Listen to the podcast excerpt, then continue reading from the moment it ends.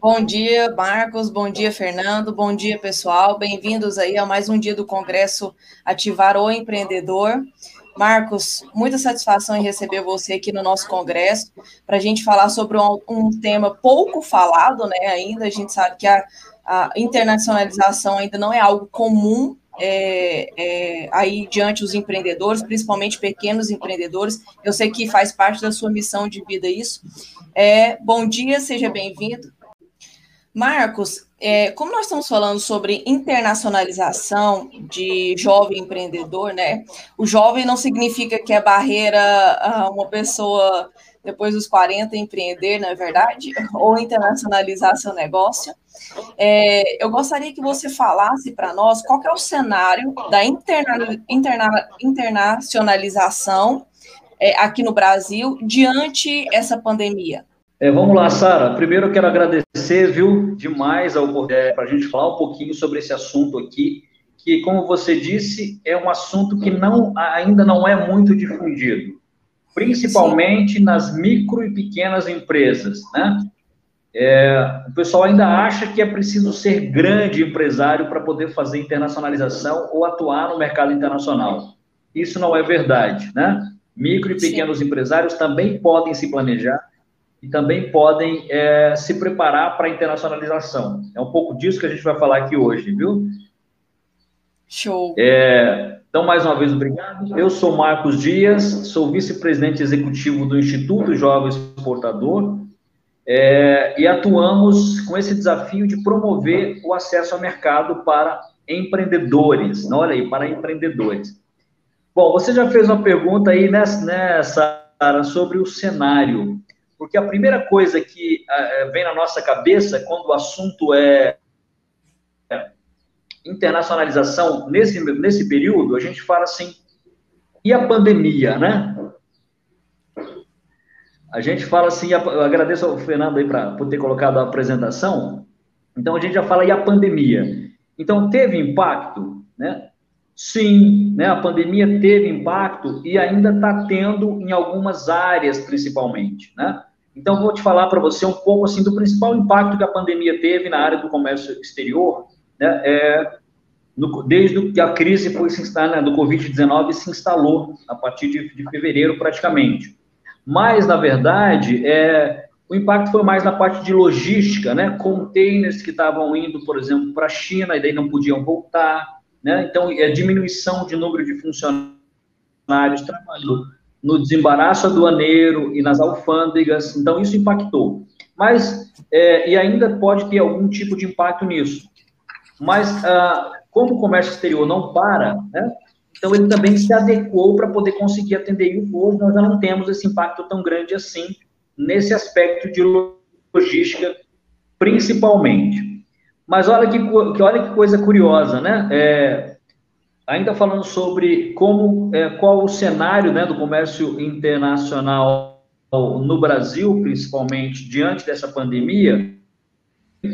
Então, eu gostaria de dizer, dizer o seguinte: primeiro, nós estamos acumulando recordes né, de superávit na balança comercial.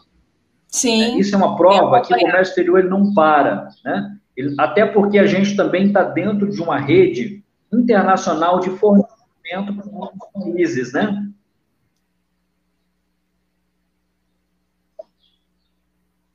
Então, eu trouxe aqui para a gente, Sara, algumas notícias, né, até para a gente pensar em termos de cenário. Por exemplo, há duas semanas o Valor Econômico publicou, a balança comercial registrou superávit comercial de 8 bilhões em julho, um aumento de 237% em relação ao mesmo período do ano anterior. Olha só, né? Olha o tamanho desse superávit, né? Isso aí com informações da Secretaria de Comércio Exterior do Ministério da Economia. E se a gente pegar de janeiro a julho, que é quando a crise se instalou, então a gente tem um saldo comercial acumulado de 30 bilhões, aumentando 8,2% quando comparado ao mesmo período do ano, não tinha crise. Né? Olha que interessante isso.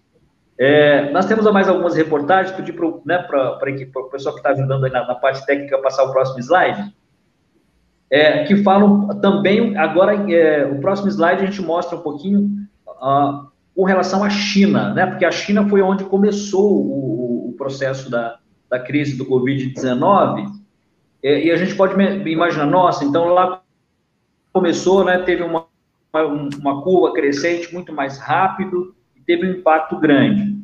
Mas olha só, o Brasil registra alta nas exportações para a China em meio à crise do Covid-19. Né?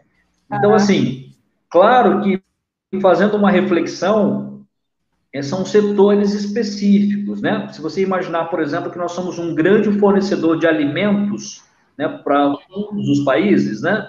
É, a cadeia do agronegócio, por exemplo, ela sofreu um aumento significativo das exportações. Então, os países começaram a comprar também muito, é, talvez motivado pelo medo do desabastecimento também, né?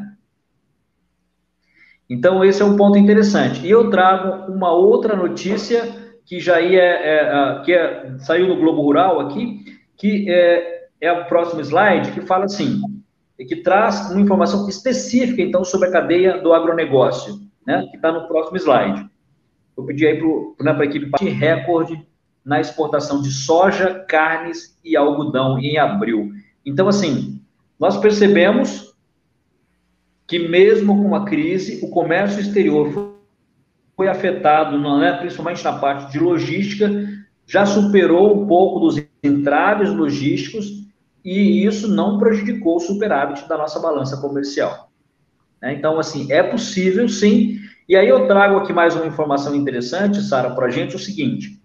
É, a crise começou, né, naturalmente, na, na, na Ásia, se espalhou pela Europa e depois chegou nas Américas. Então, Sim. nos países europeus, por exemplo, eles estão já em curva de decres, né, curva decrescente, né? A curva está achatando, estabilizando e achatando lá, e a economia volta a ser retomada novamente. Enquanto no Brasil a gente ainda está na curva crescente. Então lá fora tem muita oportunidade, né?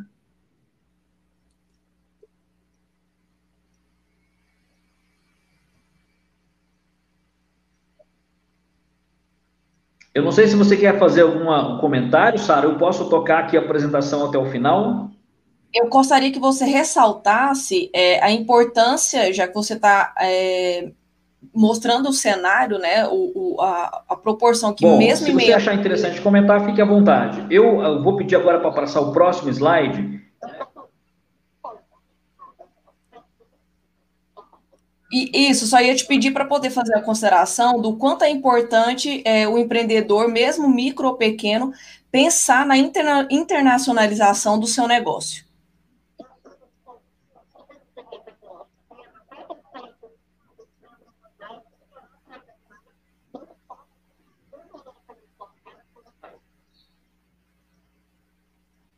Perfeito, né? É, eu já, é, nesse slide que todos estão vendo aqui, a gente já pode bater um papo um pouquinho sobre os benefícios, o porquê internacionalizar o seu negócio. Então, para você que está assistindo aí, né, o Congresso Ativar o Empreendedor, né, que está aí com vários palestrantes, é, você que é empresário, que é empreendedor, é muito importante saber, assim, quais os benefícios, o que, nós, né, o que a empresa tem a ganhar quando ela resolve iniciar o processo de internacionalização. Então, a primeira coisa é o acesso a outros mercados, né? Então, já começa por aí, ó. Pensa que você não vai mais depender só do mercado local, né? Porque, às vezes, você tem uma situação de retração da economia, né? Algum Sim. problema é, ligado a, a, a, a algum impacto no comércio local, e, e, você, se você tem um outro mercado, então você consegue regular isso, né? Você diminui a quantidade que você produz para o mercado interno e aumenta para o mercado externo, né? Essa é a grande lógica que você consegue ter é, quando você acessa um outro mercado. Você não fica refém, acabou a minha empresa. Não. É, se diminuir aqui as suas compras, o seu faturamento diminui localmente, nacionalmente, você tem um mercado lá fora que você pode aumentar, inclusive, é, o, o, fornecimento. Então, eu coloquei três dicas aqui, tá? Mas tem muito mais. Eu coloquei as três que eu acho assim mais importantes e mais impactantes, principalmente para empreendedores. E outro ponto, segundo, é faturamento em moeda estrangeira, né? Então, a gente às vezes fala tanto da questão da alta, né, do dólar, né? A cotação do dólar subiu. Perceba que se você estiver faturando lá fora em dólar, então a alta do dólar te beneficia, né? Você percebe? Se você está vendendo lá fora e está vendendo uma moeda estrangeira, então às vezes o que, o que você poderia pensar que poderia ser prejudicial se você tivesse só no mercado nacional, dependendo de comprar de fora ou de matéria-prima que vem de fora, e aí, e aí sim o câmbio vai te afetar negativamente, quando você acessa o um mercado internacional, então o câmbio te favorece, né? Ele te favorece. Então imagina vendendo em dólar agora no atual contexto. O dólar quase 6 por 1,5, né? Batendo 5,5 aí, né? quase 6. Então isso é um benefício. Você tem um faturamento que é né, cinco vezes maior comparado com a moeda local. É, e também aqui eu trouxe a questão dos benefícios fiscais, né? Porque existem muitos benefícios, né? Viu, viu Sara?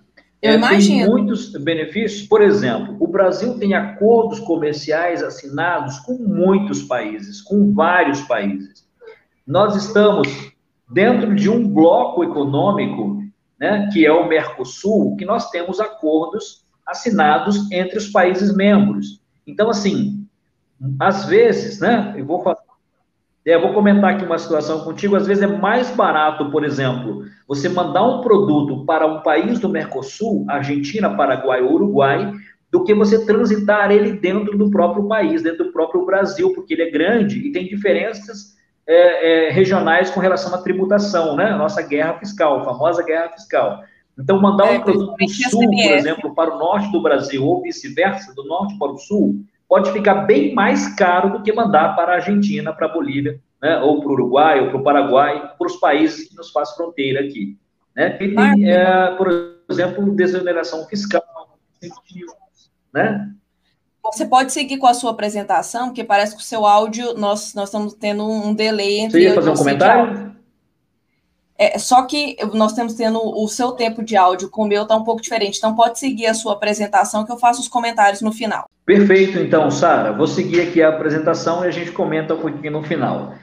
É, então, é, se tirando aí durante a nossa apresentação, eu já vi que subiu pelo menos umas duas perguntas aqui. A gente responde no final também, tá? Ok?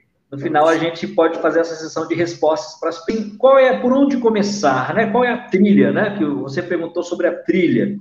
Então eu vou pedir já na sequência aqui, coloca o próximo slide para a gente, para explicar o processo. E aí eu vou explicar é, esse processo com base na trilha do jovem exportador, que é uma trilha do próprio instituto, né? Que é a nossa trilha de internacionalização do Instituto Jovem Exportador, é, e ela foi desenhada e ela tem, ela combina métodos da inovação com métodos do comércio exterior, tá? Eu vou aproveitar exatamente esse slide para falar um pouquinho sobre as logomarcas que aparecem à direita na minha apresentação, né? Então, o Instituto Jovem Exportador é uma organização da sociedade civil, né? Ele foi fundado em Brasília em 2018 com o capital semente com recurso da União Europeia por meio do programa All Invest 5.0. Então, nós somos, um, nós somos uma iniciativa na América Latina, no Brasil, sobretudo, e a partir de Brasília, que tivemos o um investimento da União Europeia para nascer esse programa, né, essa, esse formato. E com os apoios também aí de subsídio financeiro do Programa Empreender Competitivo, da Confederação das Associações Comerciais do Brasil, do SEBRAE Nacional e com apoio da Confederação Nacional dos Jovens Empresários, a CONAGE. É, bom, a trilha, então, do jovem, né, do jovem empreendedor ou do jovem exportador, é, a trilha, né, ela segue algumas etapas, né? Então, primeiro, essas etapas estão bem alinhadas nacionalmente com todas as instituições que promovem esse tipo de é, iniciativa, né, para acesso a novos mercados. Nós temos, por exemplo, a fase de sensibilização. O empresário precisa ser sensibilizado. É o que a gente está fazendo aqui nesse congresso, por exemplo, com todos vocês que estão nos assistindo, né? Sensibilizando para dizer que é possível. Eu vou dar só um exemplo, tá? Só um exemplo bem é, específico para mostrar que é possível sim o micro ou pequeno empresário também fazer negócios com outros países. Então você não precisa, por exemplo, ter é, contratar um container inteiro e ter que colocar lá algumas toneladas do seu produto. Existe uma contratação de container fracionado, então os espaços são vendidos lá dentro do container. Então você pode comprar ou alugar um espaço lá dentro e colocar um, lote do seu produto e, isso, e remeter isso para outro, outro país. Então já tira aquela ideia de que você tem que encher um container inteiro, entendeu? Isso é uma possibilidade, uma coisa na questão técnica da área de logística, e que nem todo mundo sabe, por exemplo, né? Que é possível fazer isso. Então já começa por aí é, informações muito importantes nessa fase de sensibilização para uh, que você, é, jovem empreendedor, micro pequena empresa, é, ouse né, ir um pouco mais além do que o seu próprio mercado local.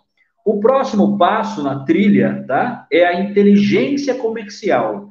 Você precisa entender daquele mercado consumidor.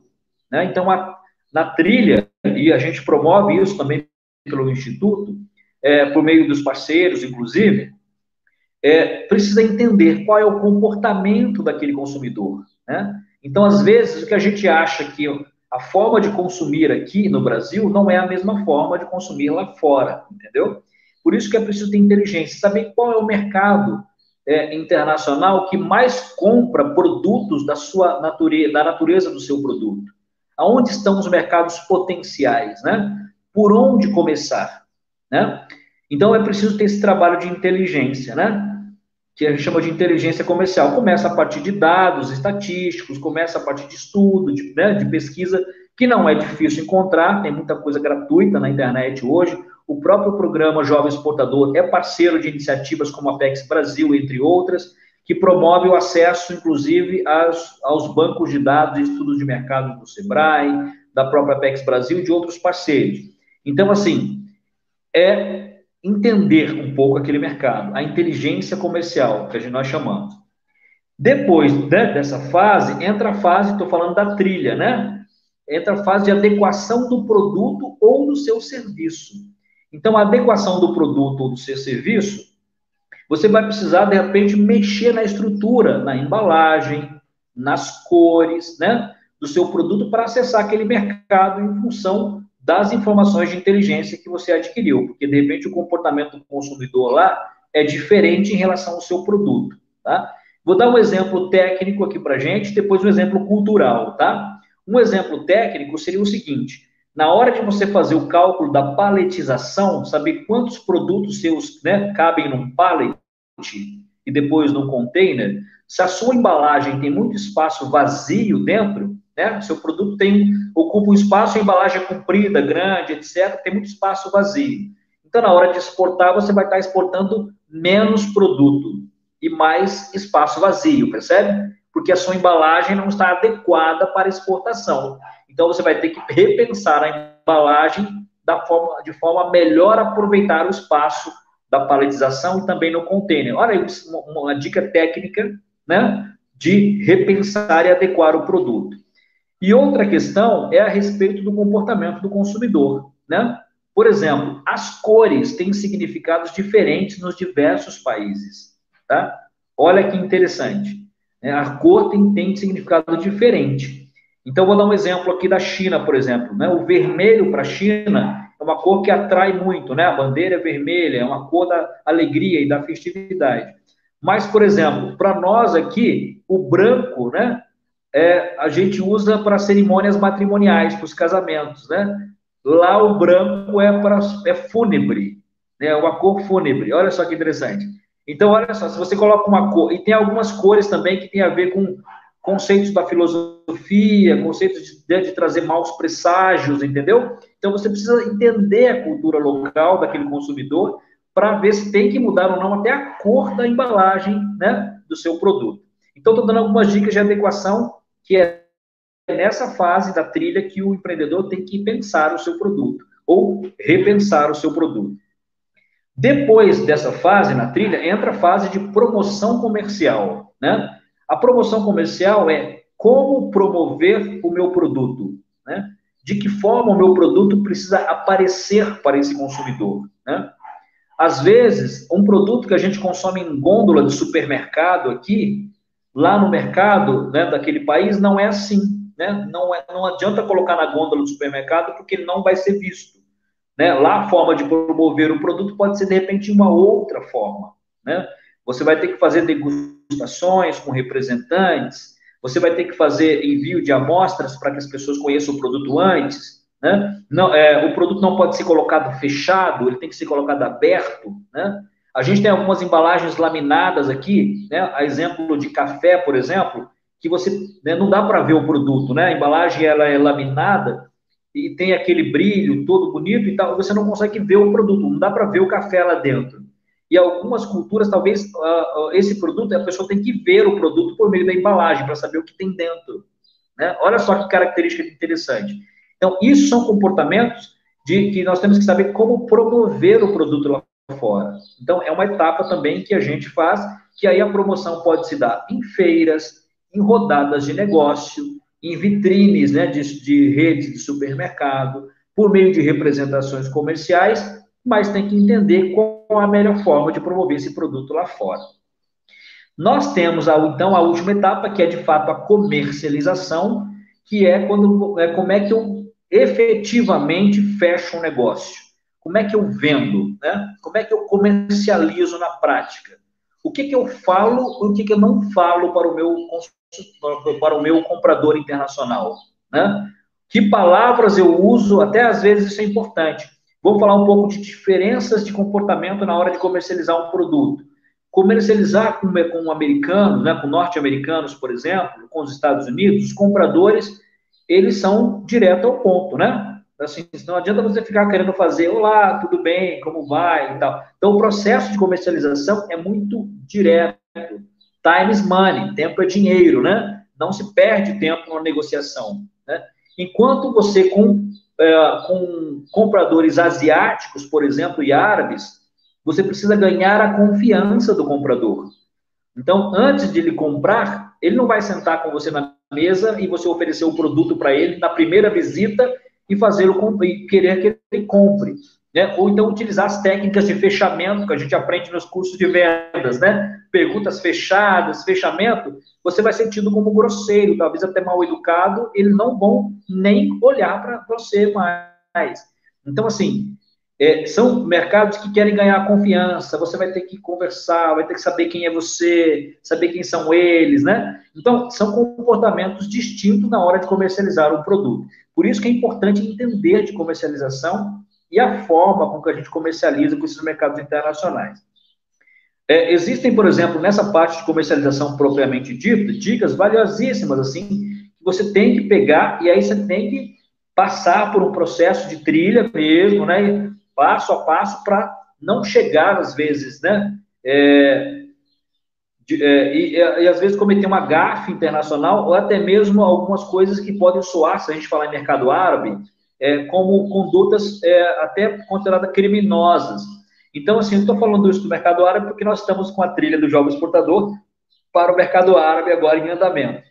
Essas datas que vocês estão vendo na, na, na nossa trilha são datas que nós estamos, que eu trouxe do nosso cronograma, e nós vamos começar aí, né, começamos agora em agosto, uma trilha para o mercado árabe, e que tem todas essas etapas em todas essas datas, né? Então, assim, a comercialização ela é a consolidação do conhecimento, né?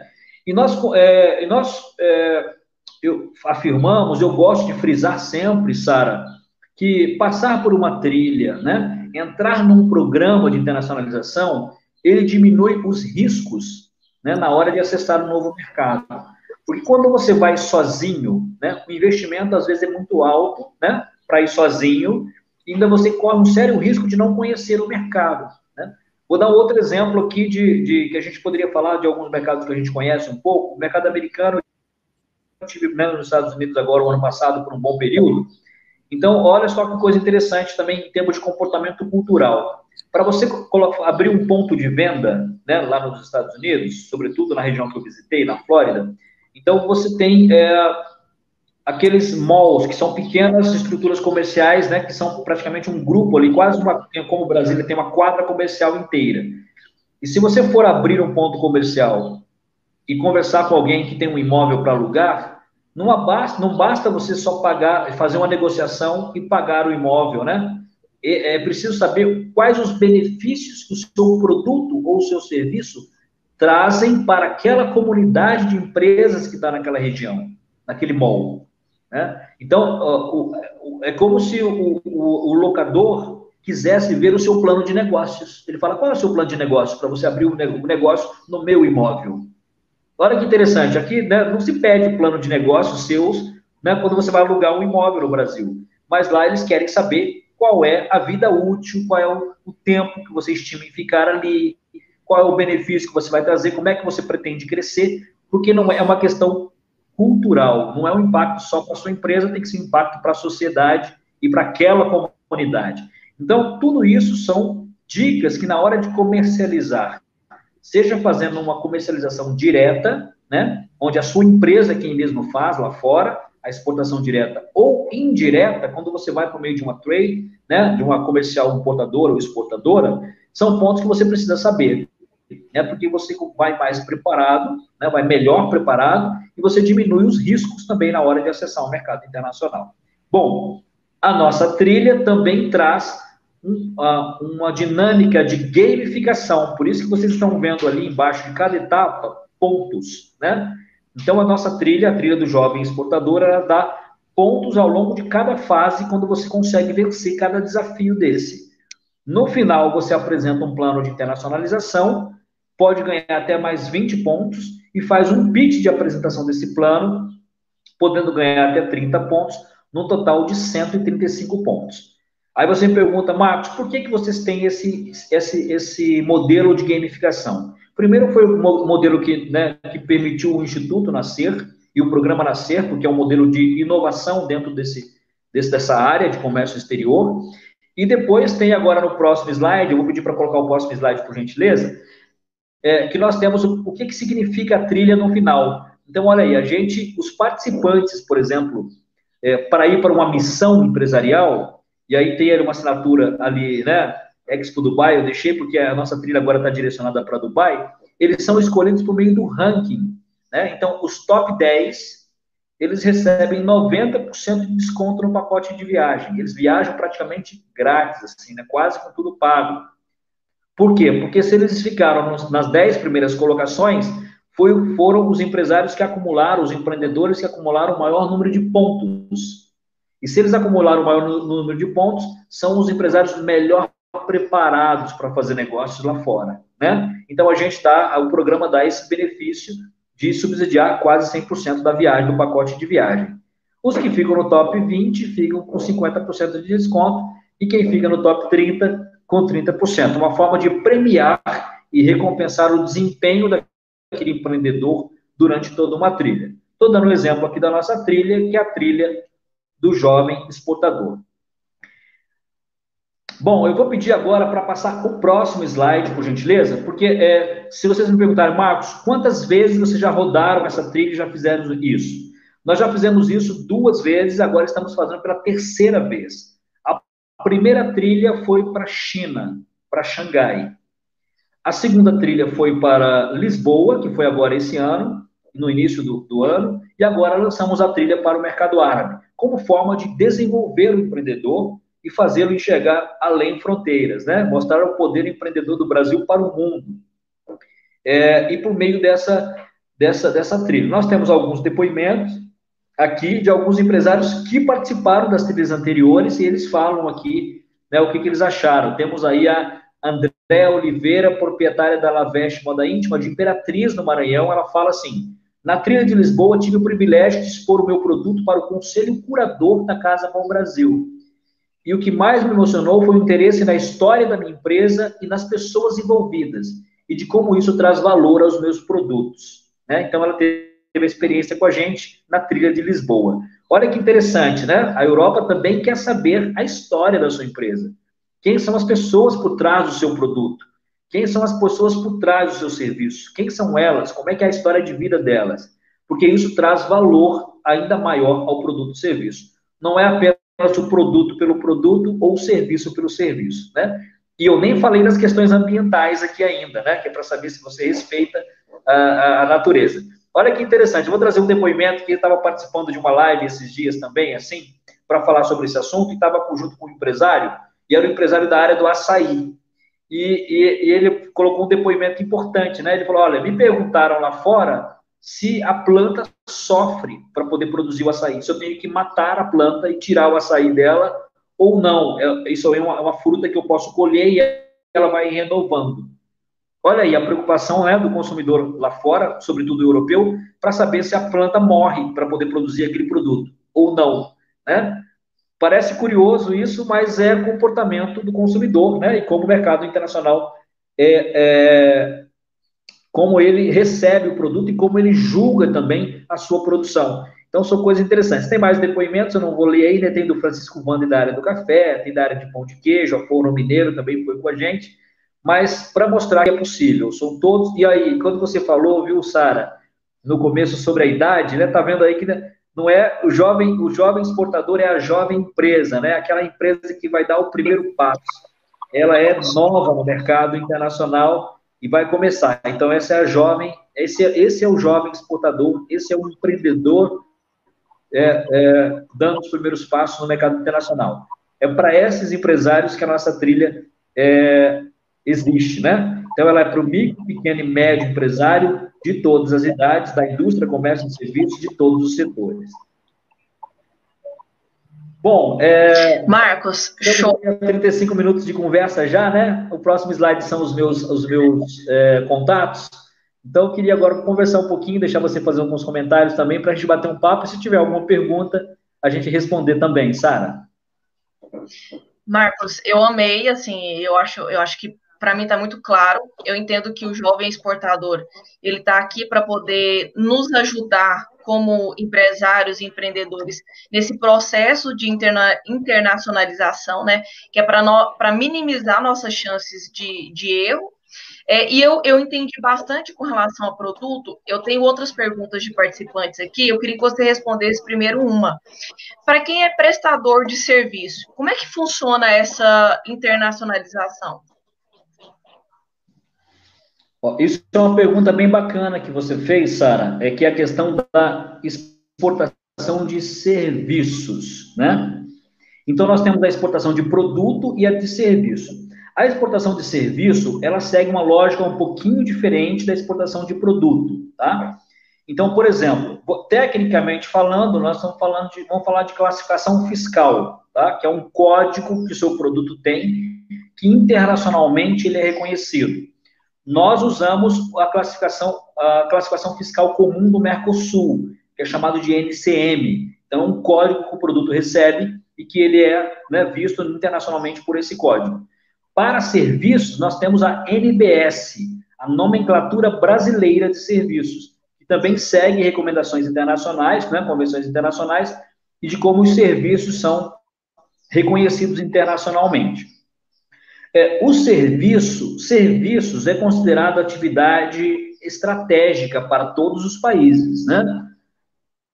Nós sabemos que no Brasil o que movimenta mais a economia também é a área de serviço, né? A maior parte do PIB é serviço, né? A gente sempre fala, os serviços cresceu, enfim, né? E tem um papel muito significativo na nossa economia, a área de serviços, porque ela agrega valor, né? O serviço é aquilo que agrega valor até o produto, né? Tem o produto e depois tem a assistência técnica, não é isso?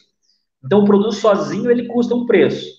E se você colocar assistência técnica, você agrega valor. Então, o serviço sempre agrega valor. E existe algumas políticas de proteção nos países para proteger os serviços e estimular uh, o desenvolvimento do, da cadeia de serviços internamente, né? Então, não, cada país diz, né? Ele, ele publica quais são os serviços que ele quer é, que entrem internacionalmente. Fala, olha, eu, é por isso que a gente vê assim, ó, Canadá atrai profissionais de tecnologia, não é assim?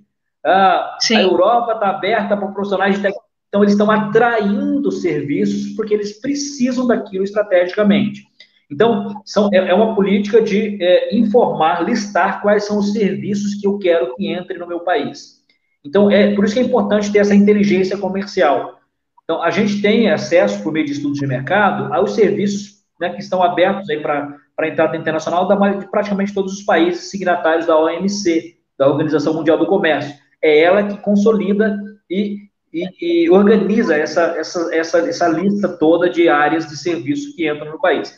Mas é possível, sim, tá? É possível exportar serviços, sim. Tive, nós tivemos em Portugal recentemente agora, e existe uma demanda muito grande de serviços lá na área da saúde, na área de qualidade de vida, serviços na área de assistência técnica na área industrial, serviços de, de profissionais autônomos, né? advogados, contadores, empresas de marketing. Por quê? Porque existem empresas brasileiras que se instalam, por exemplo, em Portugal e precisam alguém que entenda, né, de marketing do ponto de vista brasileiro para fazer a tradução correta disso para as iniciativas lá fora, né? Como é que eu faço um deparo da nossa contabilidade, por exemplo? A, a questão de, vou falar de serviço de contabilidade.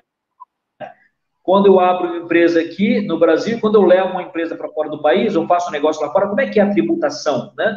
Se você perguntar do ponto de vista do país de destino, eles têm profissionais que sabem muito bem como é que a tributação funciona lá. E como é que isso vai ser tributado aqui no Brasil, né? Como é que você acompanha uma transação para saber como é que a tributação é aqui? Existe acordo de não bitributação entre os países? Sim, não. Essa é uma pergunta que um profissional da área de serviços contábeis vai responder. Então, você que é da área de serviços, se especialize, se você der, coloque aí uma especialização do seu serviço na área de comércio exterior e negócios internacionais, que tem um campo muito aberto e muito vasto. Show, Marcos. A gente tem uma pergunta aqui do Leonardo que eu acho que é bastante pertinente, né? Ao início da trilha aí que você citou. Ele fala o seguinte: a partir de qual momento, desde a formação da ideia, né, do negócio, do produto, seria bom uma startup internacionalizar? Bom, Fernando, obrigado pela sua pergunta. É, você falou de startup e a gente fala de inovação, né? Geralmente startup está né, tá ligado um pouco à inovação. Uma startup é uma empresa que tem uma característica diferenciada, né? De alto crescimento em curto espaço de tempo e que tem um modelo de negócio escalável e que tem um, modelo inovador de produto, de serviço ou de processo, uma coisa nova em produto, serviço, produto, serviço ou processo né? tentando aqui fazer uma conceituação de startup para a gente posicionar dentro da área de comércio exterior. É, primeiro, a inovação é um atributo de diferenciação na hora de exportar, valendo para startup ou não. Às vezes o seu produto aqui no Brasil tem um formato e na hora de exportar você inova ele e coloca outras características porque aquele mercado pede. E ele vira um produto novo, né? Mas falando de startup, pessoal, é, e especificamente na área de inovação, a, a startup já pode nascer global. Né? Isso é muito importante que eu vou falar agora. Ela já pode nascer globalmente. Se você tem um produto que né, fez aquela, aquele trabalho ali ó, de inteligência de mercado, ele é, ele é inovador, é novo no Brasil, é novo na América Latina. Você deu uma olhada, viu que não tem nada, né? Naquele produto ali, é diferente. Estudou o comportamento do consumidor, você pode nascer local já com pensamento global. Nós temos várias iniciativas que apoiam isso. O Startup do Sebrae, por exemplo, é um programa de, escala, de fazer o scale-up da startup fora do país. Né? Porque a startup tem o start, mas tem que fazer o scale, né? Startup e scale-up, tem que escalar depois também. Então, na hora de escalar, né, você pode já escalar para outros mercados. Então, você já pode nascer globalmente, pensando um pouco no ciclo de vida da startup. Né? Você tem a ideação, a prototipagem, o, o MVP, né, o produto minimamente viável, o teste de mercado, depois você faz, é, você faz a pivot, né, você pivota o seu produto depois do teste de mercado, e depois você vai para o scale, para escalar. Né? Então, se você começa a nascer desde o começo, olhando para o mercado internacional, desde o começo, então na hora de escalar, você escala globalmente, ou para alguns mercados específicos que não seja só o Brasil. Então, pode começar a pensar em internacionalização desde o nascimento. Tá? A startup pode pensar desde o nascimento. Show, Marcos. Acho que está bem, tá bem respondido. Uma outra pergunta: como internacionalizar empresas de fornecimento de mão de obra? Como terceirização, eu entendo que é mão de obra de construção, de repente. Vejo que o tema apenas serve para alguns empreendimentos com produtos rotativos. Acredito que não, né? Quando eu te perguntei sobre serviço, você já jogou isso por terra deu uma, uma, uma explicação dessa diferença de produto para serviço.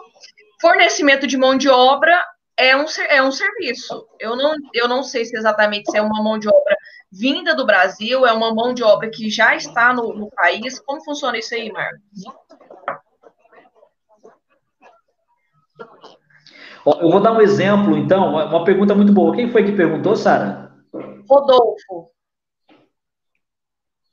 Rodolfo, excelente pergunta, viu? É uma pergunta muito boa. Eu vou tentar dar alguns exemplos aqui para a gente tentar visualizar isso, né, na prática. Bom, primeiro, exportação de serviço é possível? Sim, já respondi, né? Ah, e serviço de fornecimento de mão de obra é possível? É também, né? Você pode usar uma estratégia, por exemplo, de credenciamento de prestador de serviço lá fora, né? E uma avaliação também que você tem que fazer é se o seu é, você pode prestar esse serviço à distância? É possível prestar esse serviço por meio de plataformas online? Sim ou não? Porque aí você só vai ter que fazer um trabalho de domínio de idioma, talvez, né? E, e aí prestar esse serviço lá fora. Ah, Marcos, e quando é construção, né? Não sei se foi a pergunta direcionada para construção civil. Aí talvez você tenha que fazer credenciamento de mão de obra, né? Credenciar profissionais no país de destino, capacitar na sua metodologia de construção, enfim. Então, assim, até para, para mão de obra, também acredito que não é, é, é existem caminhos para exportação. Vou dar um exemplo aqui ó, de quem já não ligou para um call center ou um saque, né, um serviço, e você pode colocar os seus dados que a equipe do Instituto vai entrar em contato, tirar todas as dúvidas, explicar como você pode participar e começar a empreender globalmente, né? Vamos sair aí da zona de conforto, sair do mercado local e empreender além fronteiras. Muito Show, obrigado, Marcos. Obrigado pela sua presença, viu, pessoal? Um beijo, Show, obrigado, Marcos.